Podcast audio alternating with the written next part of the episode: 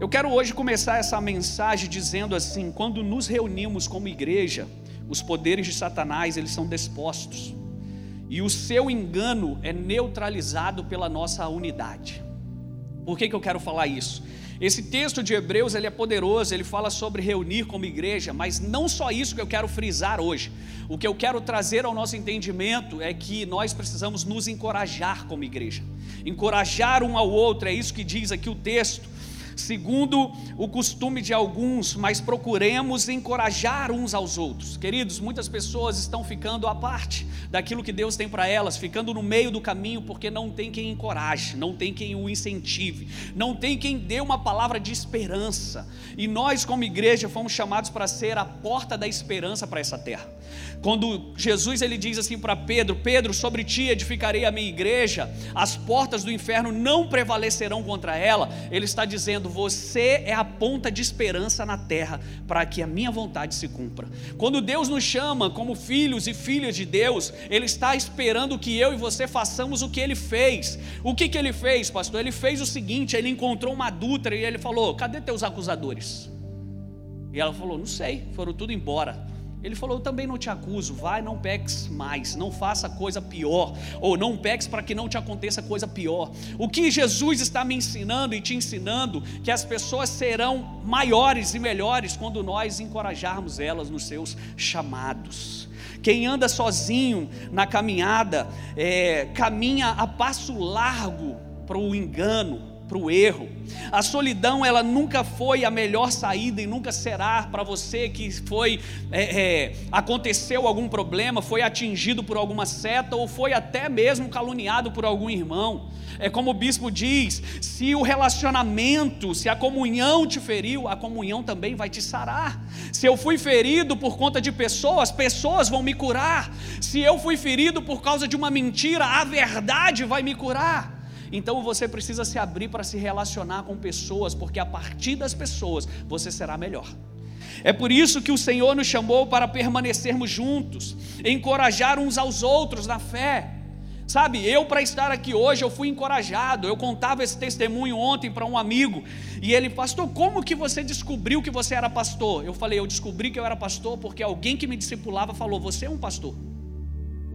E a partir daquilo ali eu comecei a me ver como um pastor, a viver como um pastor, a pregar como um pastor, a caminhar e andar como um pastor. O que eu quero dizer para você? O seu propósito, ele está intimamente ligado às pessoas de autoridade, o que elas dizem ao teu respeito.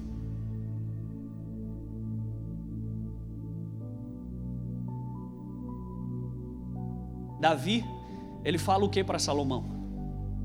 Salomão, meu filho, Provérbios 4. Busque a sabedoria, gaste dinheiro com ela. Se você puder fazer alguma coisa, compre sabedoria. Corra atrás de onde ela estiver. Onde estiver tendo um congresso de sabedoria, você vai lá. Você faz isso, você faz aquilo por sabedoria, você dá a sua vida pela sabedoria. Então, quando Deus aparece para ele em sonho, o que ele pede para Deus? Ele não pediu grana, ele não pediu status, ele não pediu que Deus abençoasse ele no reinado dele. Ele só pediu uma coisa, ele pediu sabedoria. Por quê? Porque palavras ditas em ambientes de intimidade por pessoas de autoridade, elas se tornam o nosso destino. Quem são as autoridades na sua vida? Professores, pastores, policiais, governadores, políticos, por aí vai. A quem você trata na sua intimidade e dá ouvidos a essa voz? Isso está criando em você um destino. Isso está levando você para algum lugar. Pastor, eu não gosto de fulano, eu não gosto de ciclano, então pare de dar ouvidos a ele, porque certamente está dando, criando alguma coisa dentro de você. E com certeza, inconscientemente, você está sendo conduzido a isso. O que nós fomos chamados para fazer é encorajar uns aos outros. O que a Bíblia está chamando a mim, a você a fazer como filhos de Deus é encorajar uns aos outros. O modelo é Jesus Cristo. Jesus ele encorajou, encorajou Zaqueu. Ele, ele chegou numa mulher e ele falou: Você não tem mais pecados. Ele chega onde ele chegava, Jesus não denegria, não falava pelo pecado, não falava pelo erro, mas ele falava pelo destino. E as pessoas que deram ouvido a ele, nós hoje damos exemplos aqui. Mas quem não deu ouvido, como um jovem rico, dê tudo que você tem, e me siga, o que, que aconteceu? Nós não sabemos, porque quem não dá ouvido a Jesus não é contado na história. É nesse companheirismo que a nossa alma é misteriosamente aliviada. A nossa fé começa a crescer, os nossos corações são unidos então em amor e a gente começa a prosperar no nosso propósito. Não há outro lugar na terra onde encontramos tão grande conforto, cuidado e união quanto na família de Deus. Pastor, não é isso que eu vivi. Não era a sua família. Porque aquilo que é a sua família, ela te dá isso, um destino. Ela te dá amor. Ela é suporte, ela é cuidado. Mas construir relacionamentos requer tempo, esforço e incentivo. E a história mostra que todos os grandes homens e mulheres fiéis a Deus foram comprometidos em ministrar incentivo, em ministrar direção e em ministrar promessa na vida das pessoas. Quando Ruth chega em Noemi, ela fala: Eu vou com você. Ela fala assim: Mas eu não tenho mais filho para te dar, filha. Cessou aqui a maternidade na minha vida, eu não tenho mais. Você vai e vai ficar solteira. Ela falou: Não importa, a tua família é minha família, o teu povo é o meu povo, teu Deus é o meu Deus. Então ela fala: Então vamos. O que, que acontece? Mulheres e homens fiéis a Deus são comprometidos em dar um futuro às pessoas. Deus está nos chamando para encorajar uns aos outros. Encoraje a tua esposa, você vai ter a melhor esposa dentro da sua casa. Encoraje o teu marido, você vai ter o melhor marido dentro de casa. Encoraje os teus filhos, você vai ter os melhores filhos dentro de casa.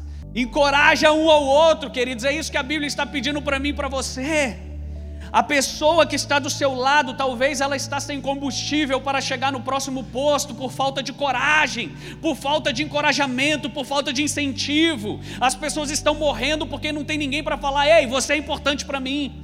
Você pode fazer mais. Você vai mais longe." Não é isso, a tua vida não se resume a isso aqui, tem muito mais. Sabe, eu sou alguém que fui ensinado, modelado, inspirado a ser um encorajador. Bill Johnson, ele diz assim: quando você tem uma autoestima falsa, você sente ciúme dos outros. Mas quando você sabe quem você é em Deus, você celebra os pontos fortes das pessoas.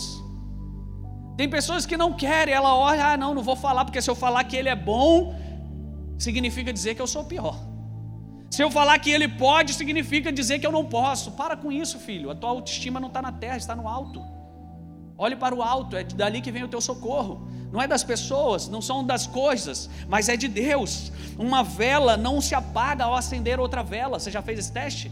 Ela não apaga. Então não é as pessoas que vai apagar o que você carrega de Deus, muito pelo contrário. Aquele que exalta os outros, esse se torna maior. Jesus ele disse assim: "Maior é o que serve". E por isso ele pegou e lavou os pés dos discípulos para mostrar como que é servir. É pegar nos pés, é tocar. Tem pessoas que querem mudar a cidade, mas se preocupa com a cidade. Quando nós vamos mudar as coisas, quando nós tocamos as coisas. Jesus não lavou o pé de longe, jogando aguinha, esguicho. Ele tocou os pés. E eu e você precisamos tocar na sociedade. Eu e você precisamos tocar nas vidas, tocar em corações. As palavras de Jesus, elas sempre foram carregadas de incentivo, de encorajamento. Jesus sempre acreditou no melhor das pessoas, independente das suas falhas, dos seus erros. E deixa eu te dar uma boa palavra: o seu erro, ele não define o que Deus espera ou criou você para ser. Ele pode ter sido um rabisco, mas ele nunca colocará em xeque a bela forma que Deus te deu para ser nessa terra. E esse foi o maior diferencial da transformação na vida das pessoas, porque pessoas que são acreditadas são pessoas que são transformadas. Faça esse teste. Comece a elogiar os pontos fortes das pessoas que andam com você e você vai ver a diferença que elas vão se tornar. Precisamos de pessoas que acreditem em nós, até que consigamos ser melhores por nós mesmos. Mas tem o dia mal, não tem? Não tem o dia que você está cansado, não tem o dia que você foi ferido, e você precisa de alguém para dizer: você não é a ferida que te fizeram, você não é isso que te aconteceu. Tem muito mais de Deus para você viver. Barnabé, a Bíblia diz que ele serviu de apoio para o apóstolo Paulo. Ao perdoar suas falhas, ele então agora começa a elevar a vida de Paulo, a reputação daquele homem. Pense, um homem que era tido pelos cristãos talvez como anticristo. Ele perseguia os cristãos. Ele acabava com aquilo que os cristãos estavam fazendo, então era o anticristo. Agora não, Barnabé cola nele e eu penso, será que eu e você naquela época colaríamos em Paulo para discipular ele? Barnabé ele paga um preço e ele agora começa a trazer Paulo para fora, a versão de Paulo para fora. Então Paulo começa a crescer e mais tarde, quando um jovem ministro chamado João Marcos não conseguiu manter o seu compromisso de seguir a viagem com Paulo e Barnabé, agora o próprio Paulo, que foi incentivado por Barnabé, ele fala: "Eu não quero mais esse cara aqui não. Ele não vai junto com a gente mais não." Mas aí Barnabé começa a ter uma discussão com Paulo. Falou assim: Paulo, não estou te entendendo, brother. Eu paguei um preço pela tua vida, tu era coisa ruim. Ninguém queria ficar perto de você. Você perseguia todos os cristãos, agora você vem falando em nome de Jesus e tal, e você acha que é o quê? Eu te ajudei, eu te. Não, mas eu não quero saber desse. O que, que acontece? Barnabé separa de Paulo. Barnabé então faz o quê? O que ele sabia fazer, gente. E o que ele sabe fazer? Traz João Marcos para debaixo do braço e fala: Filhão, você está comigo, vamos para cima. Vamos fazer diferente, vamos fazer isso. Você pode, você vai. O que, que acontece para resumir a história? Qual é o livro depois de Mateus? Hã? Vocês são crente? Qual que é o livro depois de Mateus, igreja? Sabe quem é esse Marcos? É esse que Barnabé pegou quando ele foi chotado por Paulo. Falou assim: Não, você pode, vamos aqui. Ele escreve um livro que está na minha Bíblia, na sua Bíblia, e vai estar por eternidade. De alguém que foi acreditado, quando todos diziam que não. Talvez hoje eu sou a voz de Deus para você dizer que não chegou o fim ainda. Você vai fazer ainda muito mais coisas em Deus e vai ser poderoso. Meu Deus. Imagine só.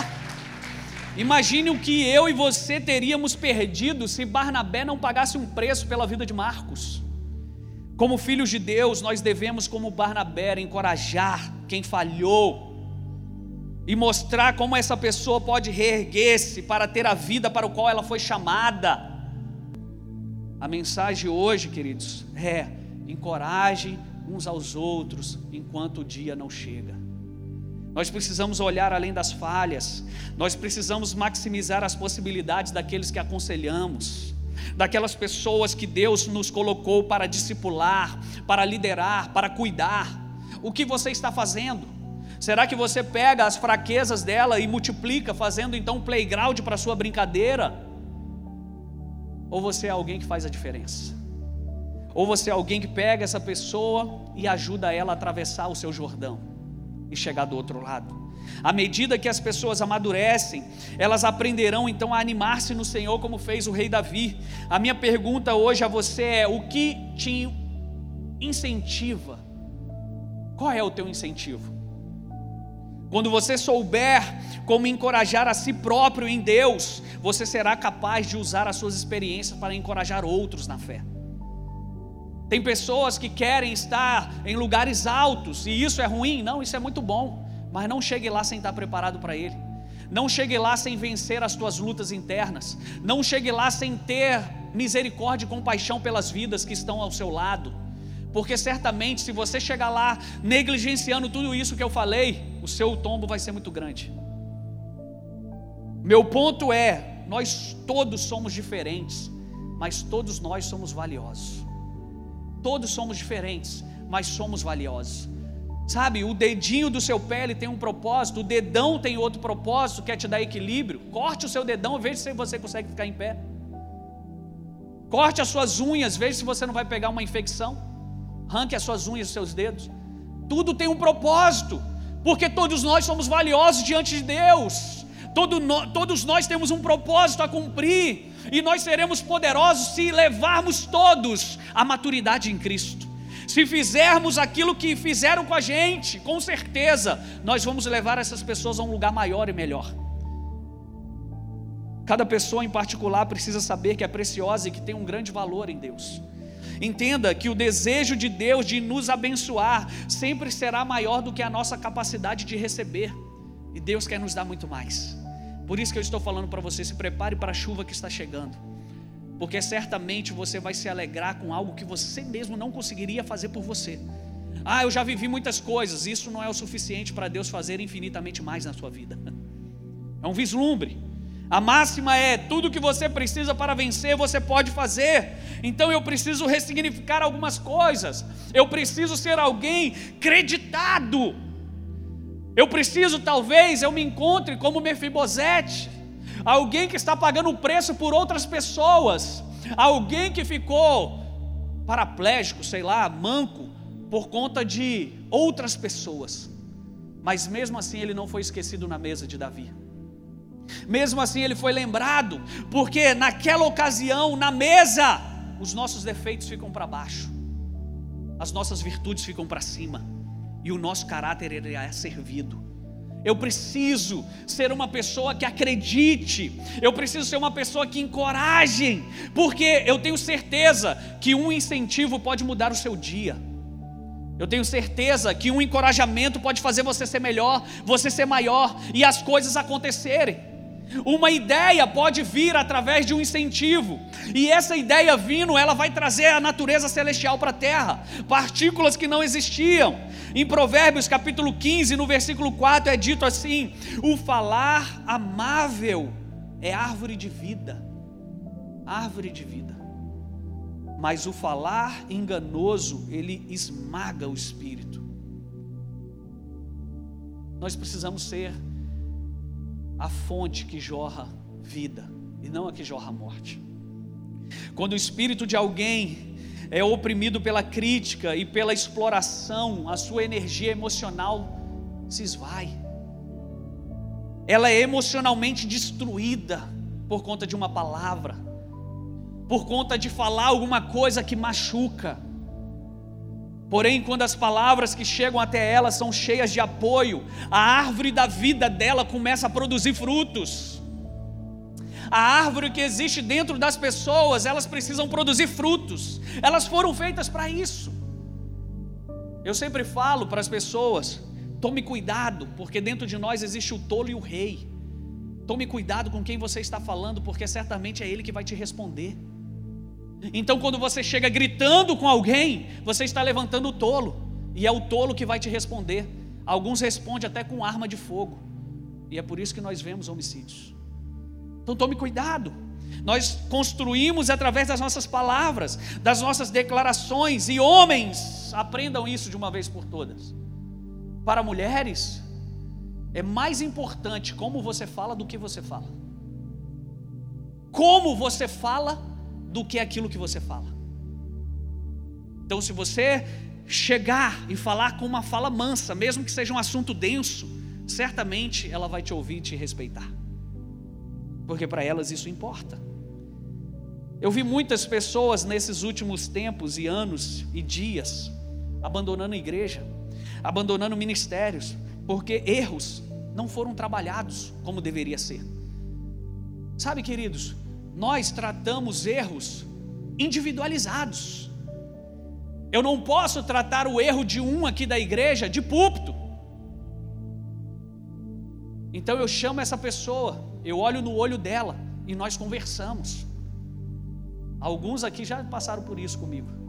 Por quê? Porque eu preciso ganhar aquela pessoa e não matar aquela pessoa. E eu só vou saber o que é errado se alguém me ensinar o que é certo. Você só conhece a nota falsa se você conhecer a verdadeira. Então não adianta você, ah, a pessoa errou comigo, não quero mais saber dela, não quero mais saber de igreja, não quero mais saber de empresa, não quero. Por quê? Porque fulano de tal fez isso comigo. Machucou? Doeu? Mas você está continuando sentindo a dor todos os dias que você não se permite ser tratado por isso. É o lobo sangrando querendo se esconder do seu predador. E onde ele for, vai estar a poça de sangue ali. E o seu predador vai chegar até você muito mais fácil. Então, filho, pare em Gilgal. Foi isso que Deus fez com o povo. Ei, esse povo está indo para a terra prometida. Não, mas espera aí, eles têm conserto para fazer. Eles têm circuncisão para fazer.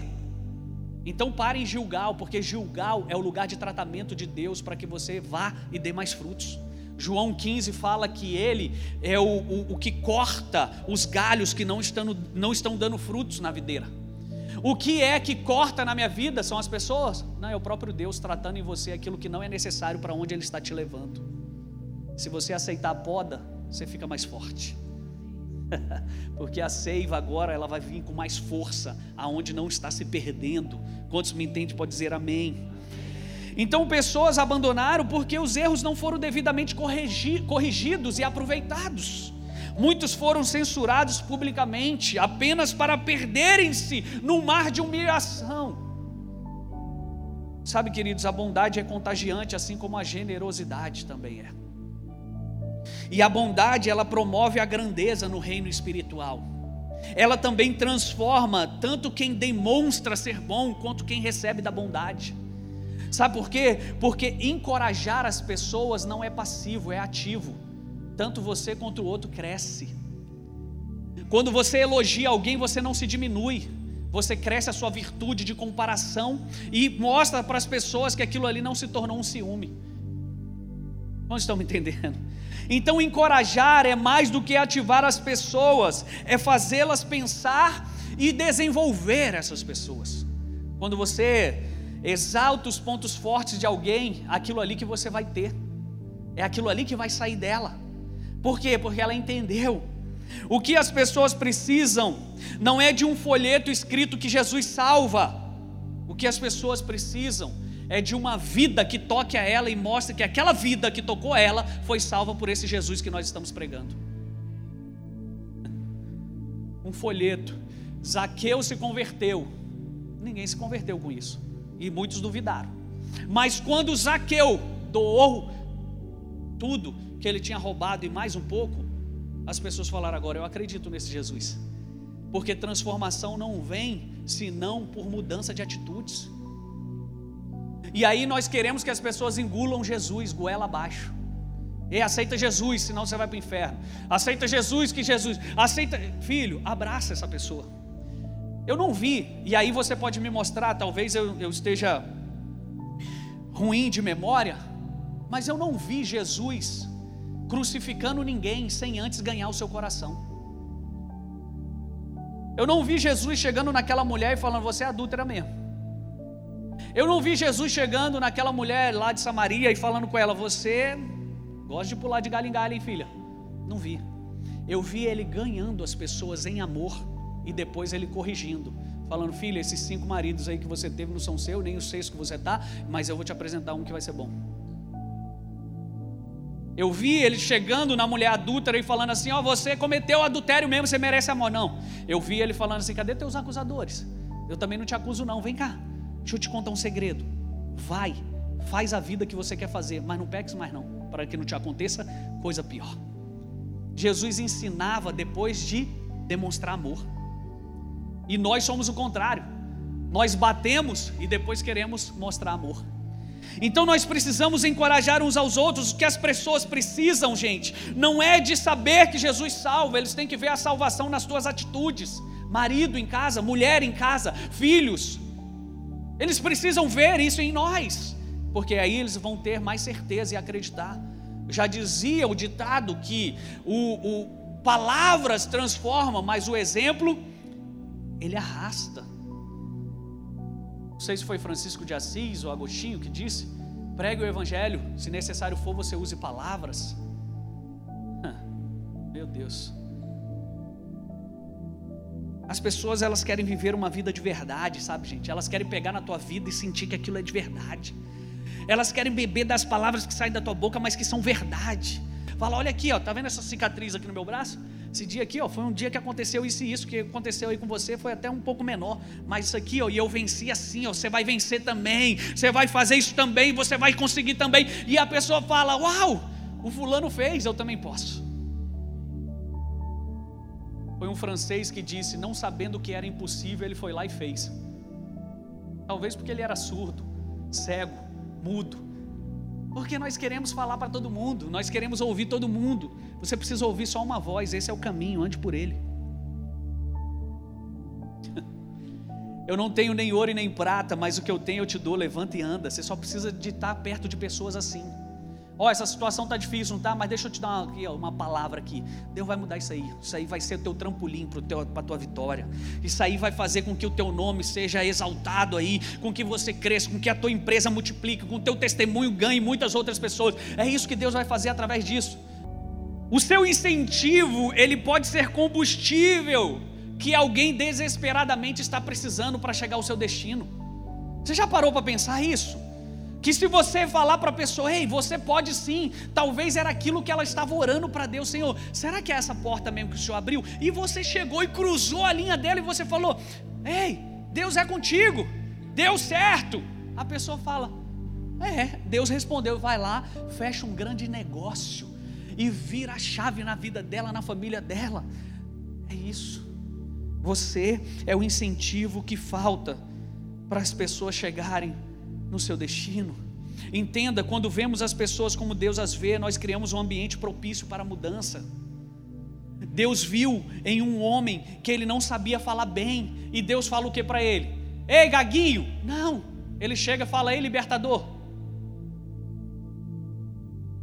Aí ele olha assim e fala: Tudo bem, você já se apresentou de uma maneira que eu não gostei uma sarça ardendo aqui, mas agora você vir falar que eu não sou gago?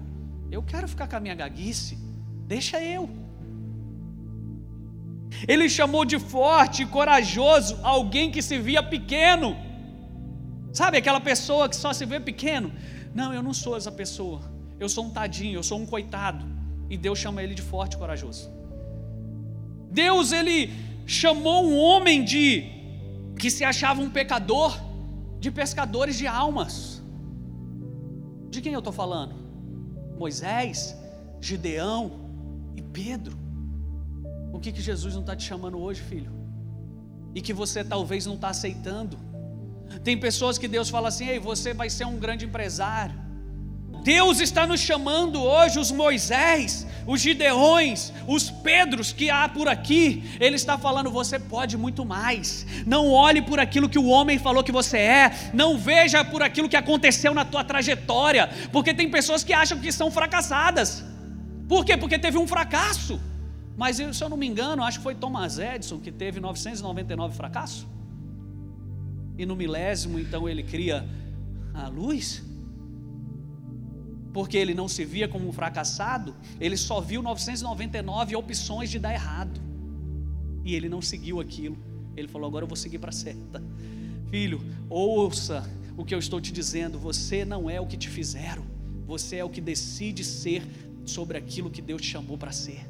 Ah, me feriram, pastor, denegriram, me xingaram, me escorraçaram. Eu não quero mais, eu não sou isso, eu não me envolvo mais. Ei, você está deixando com aquilo que fizeram com você tomar conta do seu destino. Você não sai desse casulo, você não sai dessa posição de vítima. Você não é vítima, filho. Você é filho de Deus. Você pode virar o jogo. Hoje, se quiserdes e me ouvirdes, você vai comer o melhor dessa terra se atentamente ouvir a voz do Senhor, o teu Deus. E Deus está dizendo: você é forte e poderoso. Ao acreditar em Moisés, em Gideão, em Pedro e encorajá-los, ele os levou além de si mesmo. Uma das coisas que eu peço a Deus, eu falo, Senhor, se o que eu for falar para as pessoas vai deixar elas piorem, cala minha boca, porque eu preciso falar aquilo que vai trazê-las para fora que vai fazer elas serem melhores. Eu acho que uma das minhas maiores responsabilidades é ser um encorajador, é ser um impulsionador para você. Se você já sentou comigo num café, você sabe o que eu estou te dizendo. Você nunca sai dali vazio. Não é porque eu tenho algo, não. É porque você que tem o tesouro, eu só abri a comporta para ele vir para fora. Olha, por que, que eu estou te falando isso? Porque às vezes Deus está colocando palavras dentro de você e você não libera você não constrói.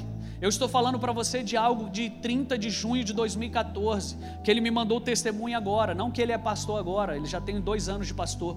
Mas ele pegando, ele trouxe. O que que faz faz é que nós, por vezes, não queremos encorajar as pessoas com palavra, com medo do que vão me achar, o que, que vão pensar de mim, pastor. E se eu falar e isso não for verdade, o problema não é teu. Se você anda com Deus, você fala de Deus. Se você anda com Satanás, você vai falar de Satanás, filho. Então, se você anda com Deus e libera palavras para as pessoas, você está liberando o próprio Deus para as pessoas. Oxe, qual é o cão que nós estamos alimentando? O preto ou o branco? Quando nós focamos mais as virtudes do que os defeitos, as pessoas se sentem mais valorizadas a ponto de mudar. Acreditar no melhor do outro não nos dá garantia que eles vão mudar, mas abre a porta para a mudança. E aí, quem quiser, vai mudar. Sempre que acreditamos no melhor das pessoas, nós estamos na posição ideal para encorajá-las. Foi Cris Volato que disse assim: ó, você não tem poder de transformação sobre aquilo que você não ama. Você não pode transformar aquilo que você não ama. E eu falei: Uau! Nós queremos transformar o mundo, mas odiamos o mundo. Nós queremos transformar as vidas, mas odiamos as pessoas. Eu quero transformar você, mas ouve meu podcast lá, que eu não estou afim de falar com você pessoalmente. Hoje em dia, filha, é só arrasta para cima. Desculpa se tem algum coach na plateia aqui, mãe. Nós precisamos tocar as pessoas. O evangelho, ele é poder de transformação quando ele toca. Quando ele toca.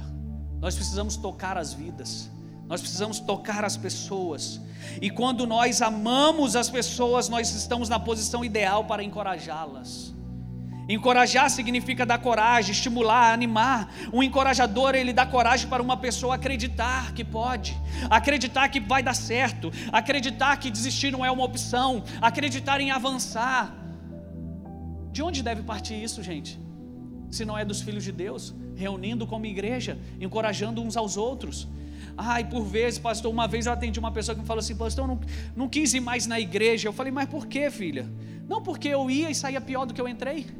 Falei, então você não estava indo numa igreja? Mas eu estou falando aqui, pode ser que você se identificou aí alguma coisa. Mas o que, que acontece? Nós precisamos ser melhores, gente. Isso não tem nada a ver com o pastor, tem a ver com nós, com o nosso chamado. Deus mandou Moisés encorajar Josué, o texto é Deuteronômio, capítulo 3, versículo 28. Portanto, dê ordens a Josué. Olha o que Deus está falando para Moisés: fortaleça-o e encoraje-o. Olha o que Deus está falando para Josué, porque será ele que vai atravessar a frente deste povo e lhes repartirá por herança a terra que você apenas verá. Abra uma, um parênteses aqui comigo. Você percebeu que para você chegar na sua melhor versão, você precisa de encorajamento? Você percebeu que para você andar à altura do seu propósito, do seu chamado, você precisa de pessoas que te encorajam, que te incentivem? Enquanto estiver aqui na minha boca e eu não falar, não vai servir. É como o combustível que está fora do carro. O carro não vai andar. Então nós precisamos do incentivo como forma de combustível para que os carros das pessoas andem. Pastor, mas se eu encorajar, aquela pessoa vai se achar, filho. Quem trata ela é Deus, deixa ela se achar. Você não precisa ser alguém que faz o papel de Deus e o papel de amigo. Ou você é Deus e ele não age, porque você é Deus, ou você é o amigo e deixa Deus agir. Mas você fala. Era importante que Moisés encorajasse Josué para que ele tivesse ânimo e não deixasse que o medo dominasse. Quando Josué então assume a liderança, é agora o próprio Deus encorajando Josué, dizendo palavras como: tenha bom ânimo, não temas, seja forte, vou lhe dar a terra, assim como fui com Moisés, serei contigo, ninguém irá resistir a você, a terra onde você colocar os pés será tua. Olha o que Deus está fazendo com Josué. Junto com as instruções, Deus então incentiva Josué. Não desista, Josué. Seja forte e corajoso. Eu sou contigo. Como eu fui com Moisés, eu serei contigo. Onde você chegar é a terra que eu vou te dar. Ou seja, o que nós vamos conquistar passa pela o incentivo ou encorajamento que recebemos.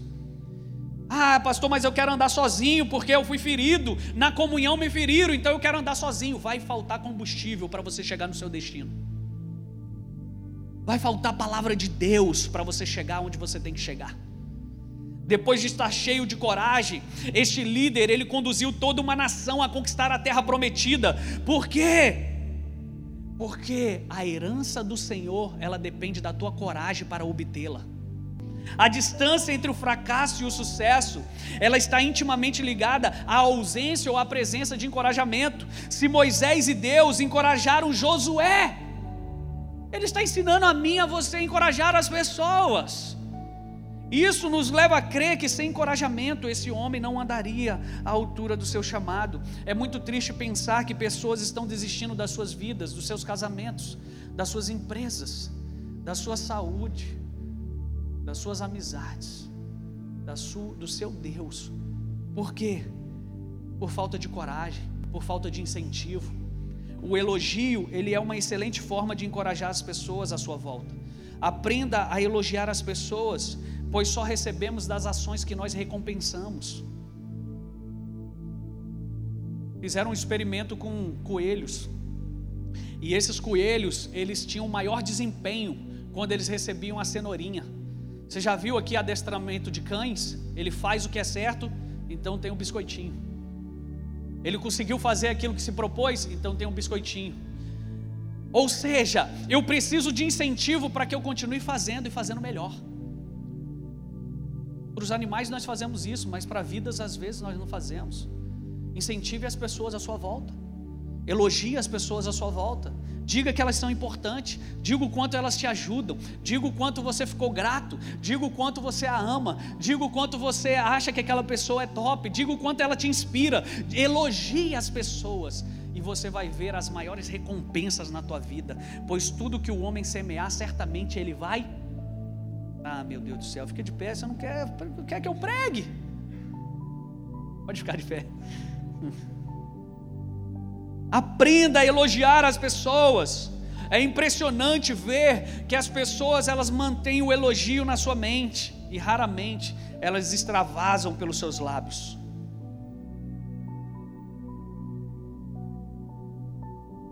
As palavras, elas têm poder criativo. O mundo, ele começou através de palavras. Haja luz e houve luz, porque palavras têm o poder criativo. Vamos dizer todo mundo junto? Palavras têm o poder criativo. Você entendeu o que você falou? Entendeu de fato o que você falou? O que, que você quer criar lá na sua casa? Então por que, que você fala que o filho é danado? Por que, que você fala que a tua casa não presta? Por que, que você fala que o teu recurso, o teu salário é pequenininho? E o salário, ó. você está criando o quê? Agora, quando você começa a mudar as suas palavras, você começa a criar algo poderoso. Foi John Maxwell que diz assim: o poder das palavras ele é imenso. Uma palavra bem escolhida, muitas vezes, é suficiente para deter um exército veloz, transformar a derrota em vitória e salvar um império. Palavras transformam. Provérbios 18, 21, a morte e a vida estão no poder da língua. O universo ele começou assim com uma palavra criativa, uma ideia, uma visão. Sabe, Deus quer que nós façamos parte da construção do mundo.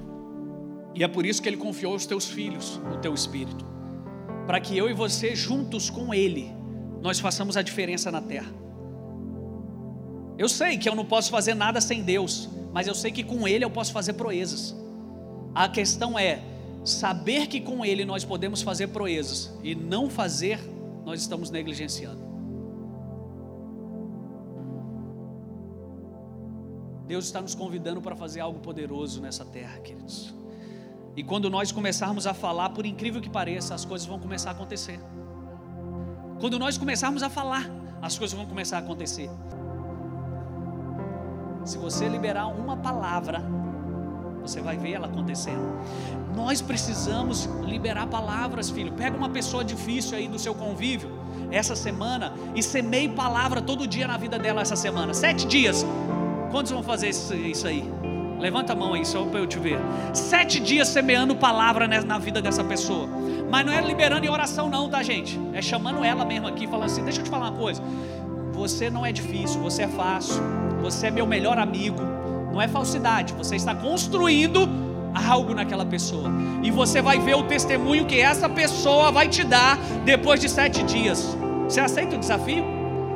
Ah, pastor, não sei se eu quero ser amigo dessa pessoa, não. Mas se você aceitar o desafio, você vai ver uma vida transformada. Se é verdade para vidas, é verdade para coisas. E se é verdade para coisas, chegue lá hoje no teu escritório, coloque a mão lá e comece a orar nesse escritório. Fala assim: Meu Deus, estou vendo um contrato chegando por, pela porta, debaixo da porta, pela janela, pelo telhado. Vai descer como se fosse aquele coxo vindo para Jesus. Vai descer contratos e mais contratos do céu. Sinto Deus aqui hoje, queridos. Eu sinto Deus. Sabe, na batalha você precisa ter uma palavra de ânimo na batalha, você precisa ter uma palavra de ânimo. Nós não seremos sucumbidos. Nós temos que ter uma palavra no momento da angústia, sabe? A Bíblia diz que Ele é socorro bem presente no momento da angústia. Então, o que, que você está angustiado? Vamos procurar esse socorro. Cadê esse Deus? Cadê aquele que já fez na minha vida uma vez vai fazer de novo? Cadê aquele que curou meu filho e vai me curar de novo? Cadê aquele que fez na vida do meu marido e vai fazer de novo? Cadê aquele que multiplicou pães e peixe e ele vai fazer de novo? É, nós precisamos disso, de ter a esperança nos nossos lábios e parar de ficar dizendo que não vai dar, que não vai acontecer. Deus está convidando um exército daqueles que sabem o que estão dizendo, daqueles que sabem quem tem crido e que Ele é fiel para sustentar, daqueles que olham para os montes e sabe de onde vem o socorro, sabe de onde vem a provisão, sabe de onde vem a confiança. Ei, Deus não te trouxe até aqui para te matar, Deus não te trouxe até aqui para te envergonhar, Deus não te trouxe até aqui para falar, você não pode. Ele está dizendo: se eu te trouxe até aqui, eu posso te levar até lá. Se eu te trouxe até aqui, eu posso fazer você chegar até lá. Ei, eu não sei se eu estou pregando para alguém aqui, mas Deus está falando: desistir. Você não vai desistir, você vai crescer, você vai avançar, você vai prosperar, a tua saúde vai ser plena. O laudo do Deus dos deuses, os médicos dos médicos, está dizendo hoje: isso não é para morte, isso é para que se manifeste a minha glória na tua vida.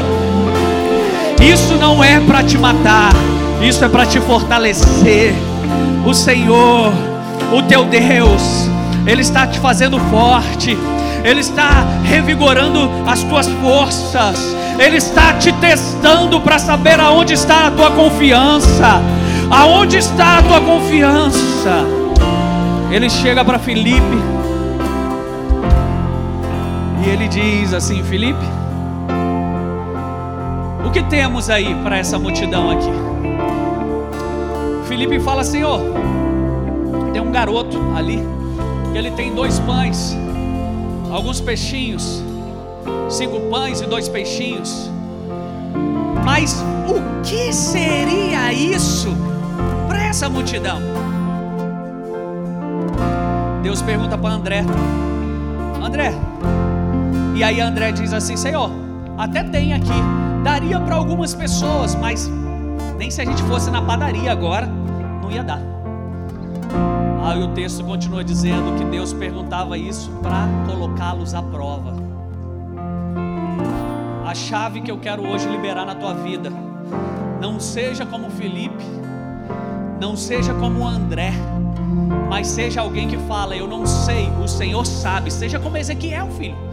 Se não é pela minha fé, é pela tua, Senhor. Se o Senhor me trouxe até aqui, o Senhor vai me levar até lá. Se o Senhor me deu isso aqui, o Senhor quer me dar mais. Se o Senhor fez isso na minha vida e falou que ia fazer, eu confio que o Senhor vai fazer. Eu vim aqui só selar essa palavra e dizer para você que o Deus que te chamou é o Deus que te estabelece. O Deus que te convidou é o Deus que abre portas. O Deus que te levantou é o Deus que não vai deixar te abaterem. O homem não pode fazer, aquilo que somente Deus pode fazer.